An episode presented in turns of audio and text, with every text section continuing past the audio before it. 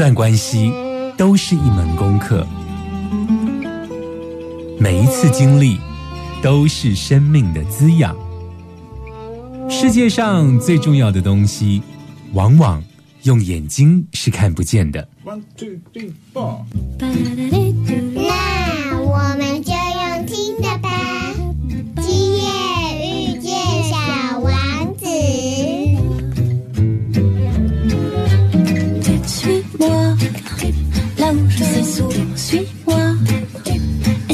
Bye.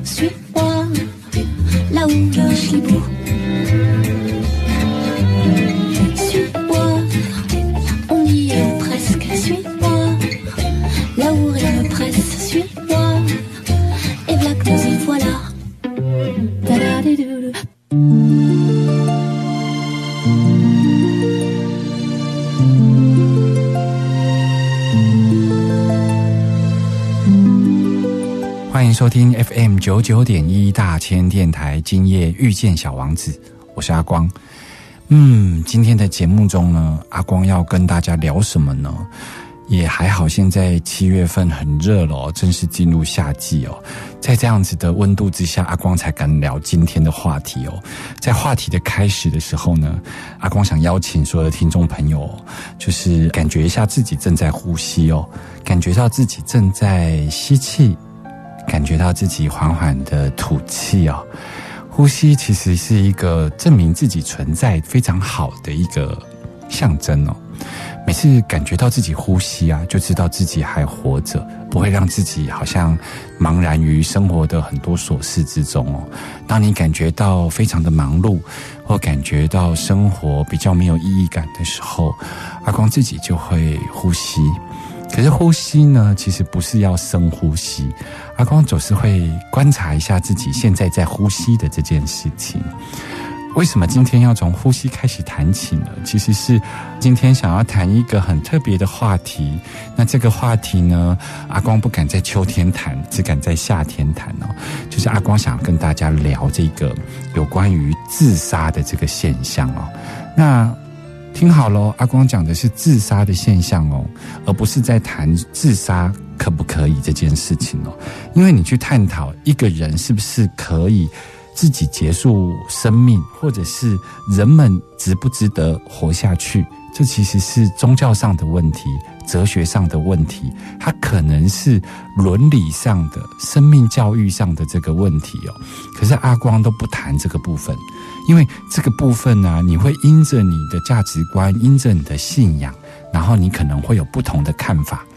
但是阿光今天其实是要把自杀的这一个社会现象，用现象的角度来聊一聊自杀哦。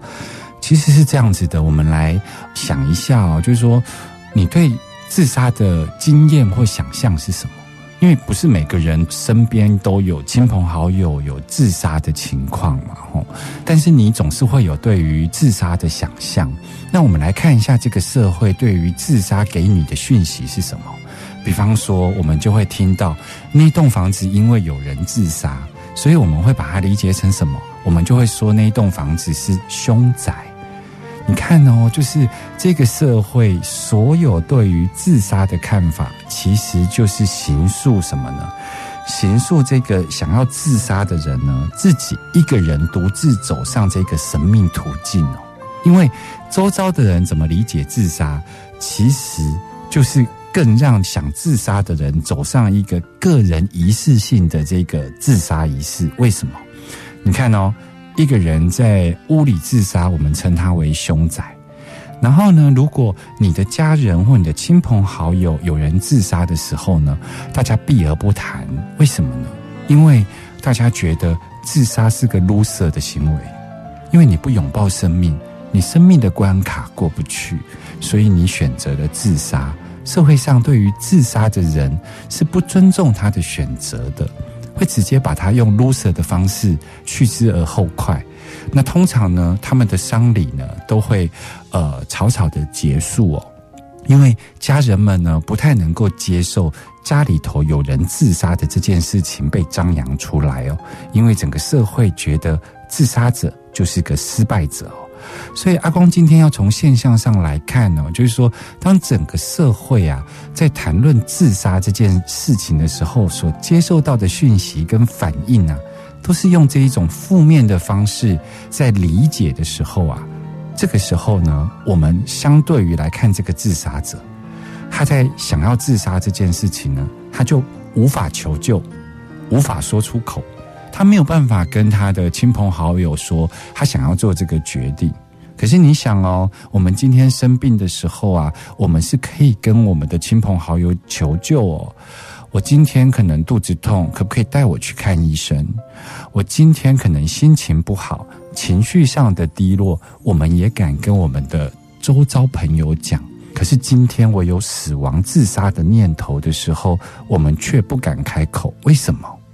因为这个社会呢，对于要死亡、自杀的这个念头，要结束生命的这个念头呢，不曾给予空间，所以就逼着所有想要自杀的人呢，开始有一种快感。那个快感是，当他选择自杀的时候呢，他就是独自走上一个神秘仪式，而且这个神秘仪式在这个世界上没有人参与，是他一个人独自前往的。所以他对这样子的一个仪式呢，一直到他真的成为自杀成功的人呢，是没有人可以有空间可以去伸出援手的。所以阿光今天想要跟大家用一整集的时间来聊聊自杀这个现象，然后同时来反观我们这个社会怎么来看自杀的。那到底如果整个社会是这样子在看自杀的时候，怎么可能会有所谓的自杀防治呢？那政府在宣导的自杀防治又是什么呢？它会有效果吗？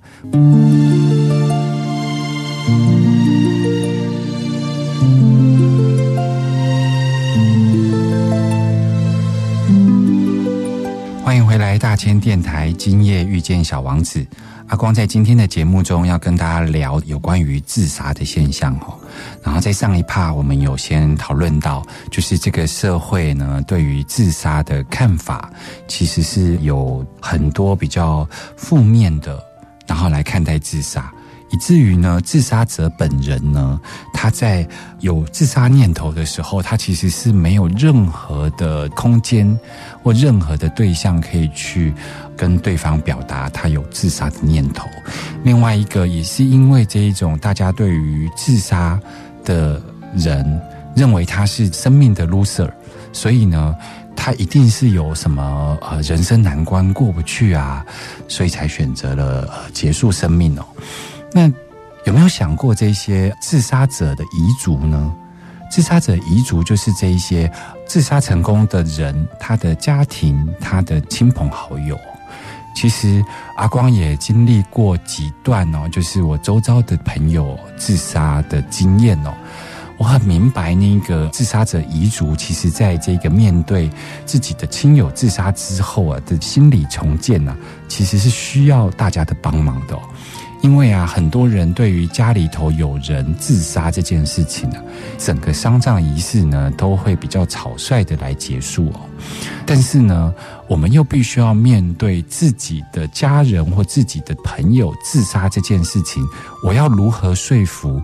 自杀的人呢的美好？我要如何说服自己来纪念这个自杀者的这个美好？在专业的悲伤治疗里头，其实被称为悲伤掠夺。什么叫做悲伤掠夺？就是比方说，我们如果周遭的亲朋好友正常的死亡，那我们可能可以透过丧葬礼仪，透过纪念，透过想念，然后我们可以自然而然的这个释放情绪哦，然后我们可以对他有纪念，然后我们可以透过哭泣、悲伤的表达。来思念这个人，可是呢，有一些人的死亡，其实是这个社会并没有给予你空间来对他做思念，或是对他来做纪念哦。什么样的人呢？比方说你的小三，也就是说你的感情是不能被公开于世的。那比方说同志朋友，就是说，很多的感情，如果它是不能被公开讨论的时候，那当这样子的一个亲密关系的对象，如果他瞬间面临了死亡，那整个社会呢，其实是没有足够的空间给你一个角色，然后能够让你自然而然的表达悲伤跟思念，这个就叫做。悲伤的掠夺，那你看哦，自杀就是这样的情况。当我们整体社会对自杀的看法是把它放在他是生命的 loser，或是他做了一个不拥抱生命的事情，他做了一个不该做的事情。好，那我们家人已经共同在面对这件事情了。可是事实上，你跟我生活的时候，我对你有很多的美好的经验。然后我们建立了很多很美好的关系，可是，在你自杀的那一刻开始，这一些自杀者的遗族呢，他们就会被迫：第一个，他们的丧礼不能太张扬；第二个，他们可能在连接你美好的时候，他就会先跳出一个声音：我是不是做的不够？所以我不能在事实的时候陪伴你，所以让你选择了自杀。很多自杀者的遗族都会有愧疚，他走不过去。当他走不过去的时候，他如何连接到对你思念时候的美好？所以他的悲伤会被掠夺，他无法正常的悲伤哦。所以我觉得这个自杀的现象，阿光今天想要去聊的是说，不是宗教学上，不是伦理学上，不是生命学上，不是哲学上的可不可以自杀这件事情。而是你在生命中，如果真的生活周遭有人自杀了，可能是你的亲朋好友，那我们如何来帮忙他？所以，当我们如何看待自杀，其实同时就是如何在帮忙这一群自杀的或者是自杀的遗嘱。阿光记得当时，呃，我有一个朋友，那时候呢，我工作非常忙碌，我在某个贫贱呐。正在忙碌的进行一些手续跟这一些手册的准备。那当时呢，我的这个机构评鉴呢，其实对我们机构来讲是很重要的。所以呢，嗯，我在这一个评鉴的前一天呢，我就传赖给我一个朋友。我那个朋友在社会上也算是个有头有脸，而且是非常阳光正向的人哦。然后阿光当时呢，就赖给他说。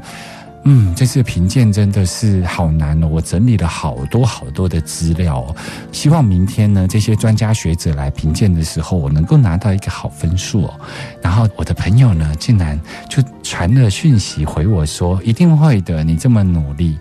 那因为阿光很忙，晚上还在熬夜，所以呢，阿光就在忙第二天的评鉴，阿光就已读不回，就没有再回应他了。结果啊，阿光那天真的很顺利的经历了机构的评鉴，然后能够很顺利的完成了这个机构的评鉴。可是呢，却在第二天的早上，我就从另外一个共同的朋友那边得到了他当天晚上就已经离开人世的消息哦。那个时候的阿光其实是非常的震惊，然后那时候的阿光呢，其实是有很多的。过不去，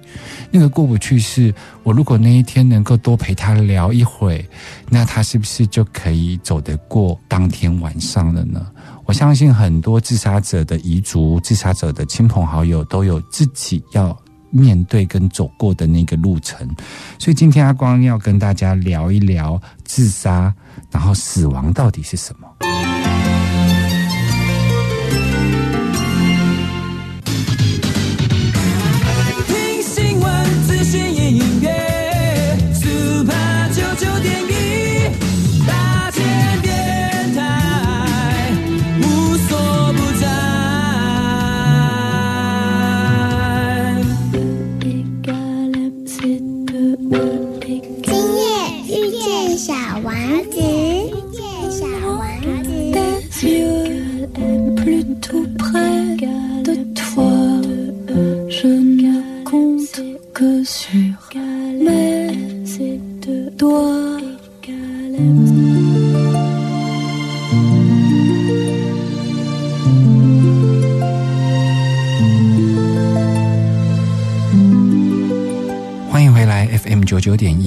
千电台，今夜遇见小王子，我是阿光。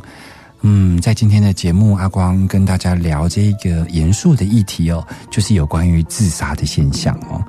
那其实你知道吗？就是全台湾啊，统计起来，就是每年大概会有将近四千人哦，是死于自杀哦。这个数字的背后，其实还包含有一些人其实是已经自杀了，但最后没有成功；然后有一些人是有自杀的念头，所以我们就可以想，这是每年有大概四千位死于自杀，这个数目其实是蛮惊人的。那如果细细的去分呢、就是比较所谓高风险的这一些想自杀的人呢、其实是分为几种人哦。一种就是大家比较知道的，就是日末阶段，就是所谓的老年人哦，就是说，因为老年人呢，就是包括这个呃身体机能的衰退，然后可能也带着相对的病痛，所以呃老年人自杀的比例也是蛮高的、哦。另外一种就是所谓的精神疾病的患者，或者是有一些情绪障碍的患者，像是忧郁症的患者，也有自杀的倾向哦。那当然有一些是因为疾病末期的患者，像是得到癌症的末期的这些患者，也会有自杀的倾向。这些族群呢，其实说穿了都是面对人生呢，他们还没找到一个想要呃如何能够继续活下去的一个方式，在还没找到那个方式之前呢，他们就先选择了结束生命哦。那我想跟大家聊一聊，就是说结束生命这件事情，其实它牵扯到就是我们对于死亡的看法，就是说你如果认为死亡其实是物质生命，就是是你现在的身体的一个结束，那么你就会在没有办法面对人生的时候呢，你就会想说，诶，是不是要选择结束生命的这个选项？但是另外有一群人是这样子看生命的，他认为结束生命其实是生命的另外一个出口，就是说他可能是这一个星球上结束了生命，他可能在灵魂层面正式会诞生哦。这个就是最大的差别，就是你对于你的生命是有没有灵魂的这一个角色。有一些人认为人就是物质世界、身体世界，所以结束了所有的痛苦就结束了。那有一些人呢，他是有灵魂的观点，所以他们会认为，我结束生命之后，我就到了人生的下一个阶段。所以，这个人生的下个阶段这件事情呢，其实在呃美国啊，有一个非常有名的畅销作家，他叫做海伦·聂尔林哦。其实聂尔林八十八岁的时候啊，他。呃，写了一本自传，叫做《美好人生的挚爱与告别》啊。这本书里头就是在谈的是他们夫妻俩啊，非常重视这个生活品质，而他们所谓的生活品质是包含着对于死亡的重视哦。也就是说，他们认为死亡是这个人生成长的最后阶段，所以当我们追求生活品质的时候呢，也同时也要看重这个最后阶段。而他们也要追求最后阶段的品质哦。马上回来。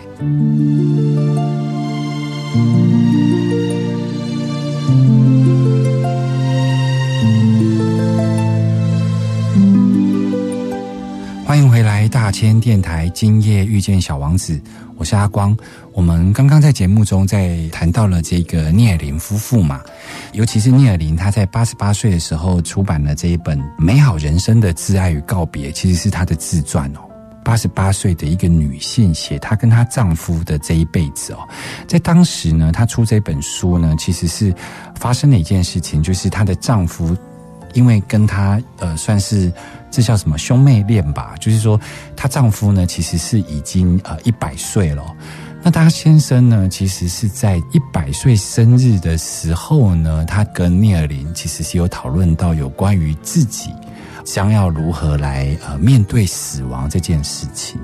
那夫妻呢，常常在聊，就是说他们除了身体力行的，包括对于吃啊食材的重视啊，然后他们搬到这个美国的缅因州啊这个乡下的地方来居住啊。所以他们对于这个生活品质是非常要求的。可是，在他先生斯科特已经满一百岁的这一个生日的前夕啊，他就跟他太太两个人聊到说，我认为呢，死亡只是生命成长的最后阶段。那我想要好好的来体验这一个死亡哦，所以呢，我希望能够邀请你，邀请我们的亲朋好友。一起来体验死亡是什么，所以他就是做了一个备忘录给他的太太。他说：“当我在面临死亡的时候呢，我不想急救，因为我想要好好的经历死亡这个过程，然后不要把我送医院，然后我不想要呃有人在我的身边哭泣。”我想要好好的跟大家来做告别哦，所以他把他想要面临死亡的这一个过程呢，做了一个 memo，然后把它 note 起来。那这个聂尔林呢，跟他的先生聊到这个死亡的时候呢，其实也没有很多的悲伤哦。他觉得他正在参与他先生要跟这个世界以及跟他告别的一个过程哦。于是呢，斯科特呢，他就开始了。就一开始他就是吃的非常少量，后来呢他就开始只喝流质的食物哦，最后呢他就只喝这个水，他就这样子一直到了他快要临终的时候呢，其实他是一滴水也没有喝的，因为他到最后整个身体的器官衰竭哦，其实水喝了之后其实是会吐，因为你的肾脏其实已经无法排水了，可是呢。据这个聂尔林的说法，就是他在陪伴他从决定一起走向死亡的这个过程中啊，总共是大概经历了一个半月。在最后的临终阶段呢，是由这个聂尔林呢念着这个印第安的这一个诗集哦，那一边念呢，然后一边呢，他就看到了他的先生斯科特沉沉的睡去，然后在睡去之前呢。他就是吐了一句话，那句话就是“这一切真的很美好”，然后就离开了这个世上。那他当时是有交代说，如果他离开这个世上，他不办告别式，那他就是也不用这个华丽的棺材啊，或者是说他也不要任何人来帮他献花或是追思，他只希望他的太太能够找人用木箱子把他带去火化，火化完之后呢，把他的骨灰呢归还于大地哦。那。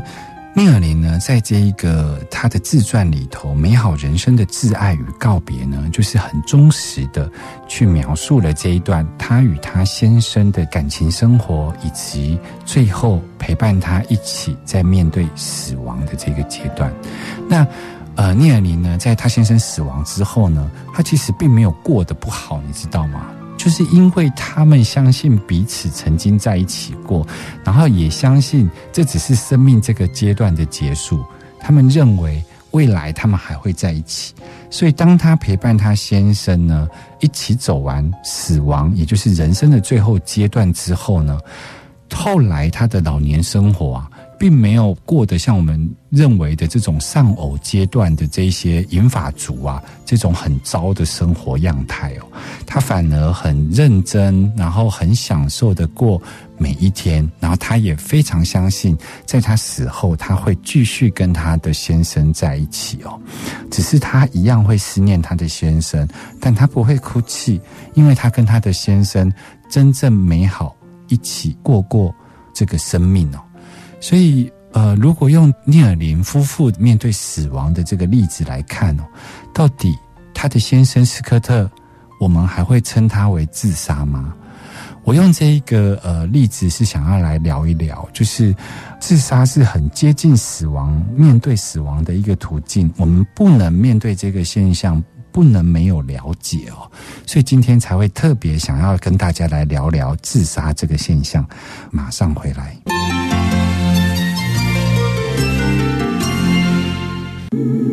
听新闻、资讯、音乐，Super 九九点一大千电台，无所不在。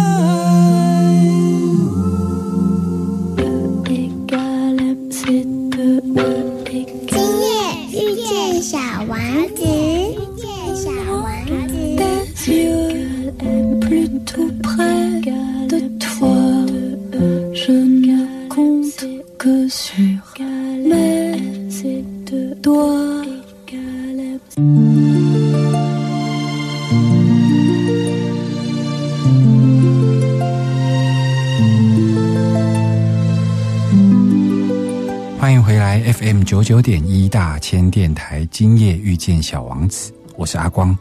在今天的节目，阿光呃跟大家聊到了这个严肃的话题——自杀哦。在这个时候，阿光想要再邀请大家再听一下自己的呼吸哦，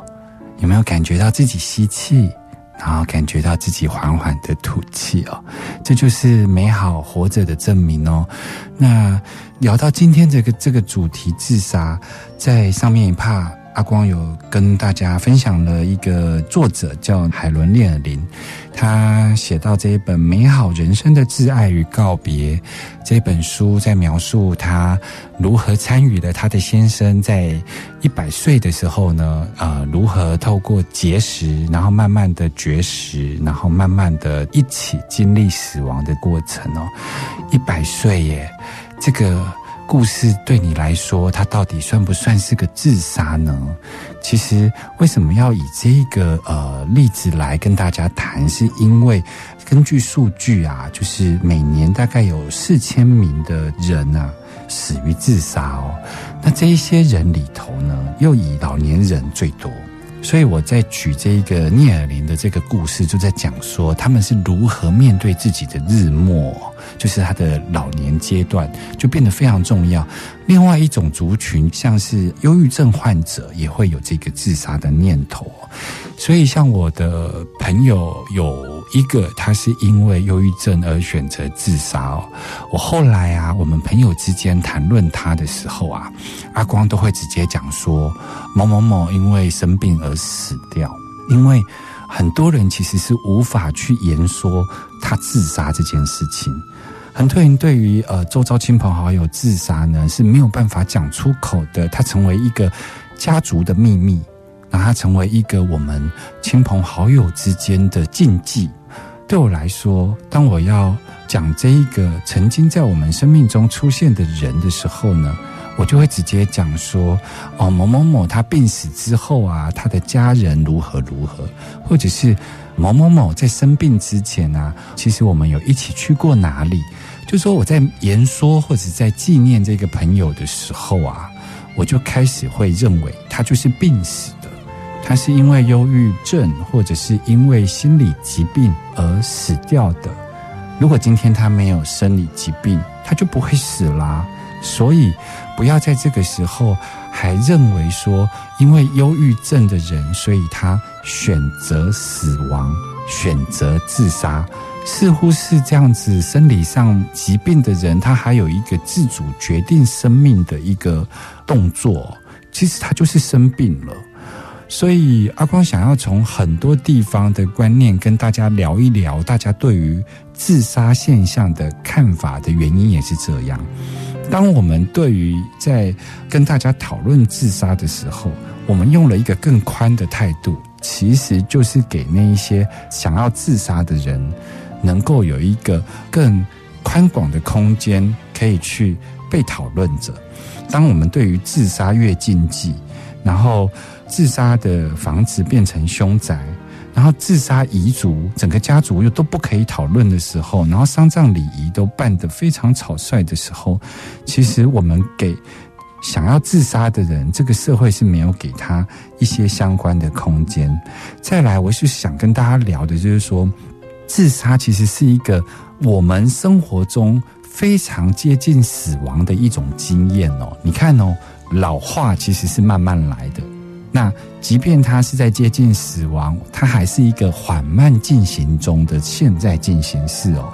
那疾病也是。比方说，癌症病患，他可能必须以病人的角色，不断的在医疗体系来来回回哦，在生活跟医疗机构中来来回回哦，它其实也是一个比较长时间的过程哦。可是你有没有想过，自杀才是真正我们人在生命当中唯一能够这么接近死亡的一种经验哦？也是因为这样，所以在德国有一个哲学家，他叫海德格，他就写了一句话，他那句话是非常有哲理。他后来也论述出一本书，他说：“人呐，其实是向死的存在，就是人是往死亡的走向呢而存在的。所以，当我们理解到人是向死的存在，我们就会知道怎么活。”那可是大部分的人，或者是这个社会的情境呢，都是先要你追求生活品质，然后他并没有要把死亡这个观念放在你的生活里哦，他尽量把它幕后化，尽量让你碰触不到，最好要回避，不管任何的丧葬礼仪，他都是会把面对死亡这件事情呢放在抽屉里头，尽量不去谈它。可是，当我们在追求生活品质的同时呢，如果把死亡当做生活的最后阶段的时候，它就必须要被讨论。那尤其是自杀，自杀是我们最接近死亡的一次经验。如果说自杀的现象能够好好的被讨论，那么自杀的防治就会给出一个空间。不会让自杀者好像自己走上一个神秘的途径，然后好像在自杀的过程是一个个人仪式的快感哦。阿光今天花了那么多的时间在聊自杀的现象，我还是要再一次的跟听众朋友说，阿光并不是在讨论说人到底可不可以结束自己的生命这样子的一个生命命题哦，我也不是在跟大家讨论说自杀到底是不是罪呢？所以，阿光在谈的是一个自杀作为一个社会现象，然后每年在台湾有三四千人死于自杀的情况下，有一天我们可能会碰到，我们就趁这个机会，好好的来理解自杀这件事情，在我们生活周遭，我们透过自杀来面对死亡真实的这件事情。所以对我来说，每一段关系都是一门功课哦，这也是。阿光在这几年呢，在面对的亲朋好友有三个人在这一段时间过世之后，阿光自己的一些心得哦，所以在今天的节目中特别拿出来跟大家来聊一聊。我们下周见，拜拜。